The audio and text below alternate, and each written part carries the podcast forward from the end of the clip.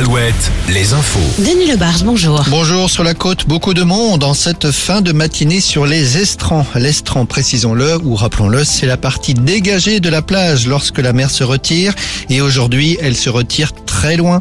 L'occasion pour les pêcheurs à pied d'explorer des secteurs vierges, en tout cas inexploités depuis longtemps. Marée de 112 ce matin, 110 cet après-midi, 112 c'est un coefficient que nous retrouvons, que nous ne retrouverons pas avant le mois de septembre.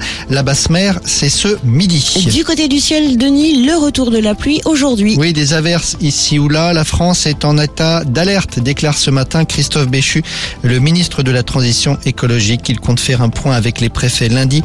On se dirige vers des premières mesures de restriction dès le mois de mars, d'autant qu'après l'épisode pluvieux de ce milieu de semaine, on pourrait retrouver à nouveau une longue période sans pluie.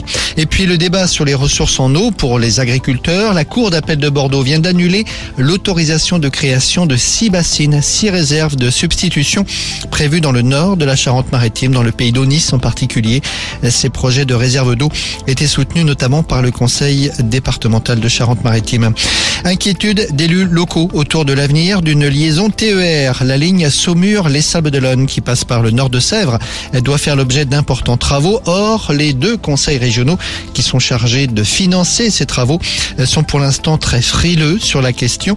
Une contre-expertise a été réclamée et d'ici là, on se demande si cette liaison Saumur-Bressuire-La Roche-sur-Yon-Les Sables n'est pas menacée d'abandon. L'équipe de France de foot féminine remporte le tournoi de France qui s'achevait hier soir à Angers. Les Bleus ont concédé le nul 0 à 0 face à la Norvège. Il y aura trois matchs amicaux ces prochains mois pour les Bleus, dont un au Mans le 7 avril, puis la Coupe du Monde en juillet.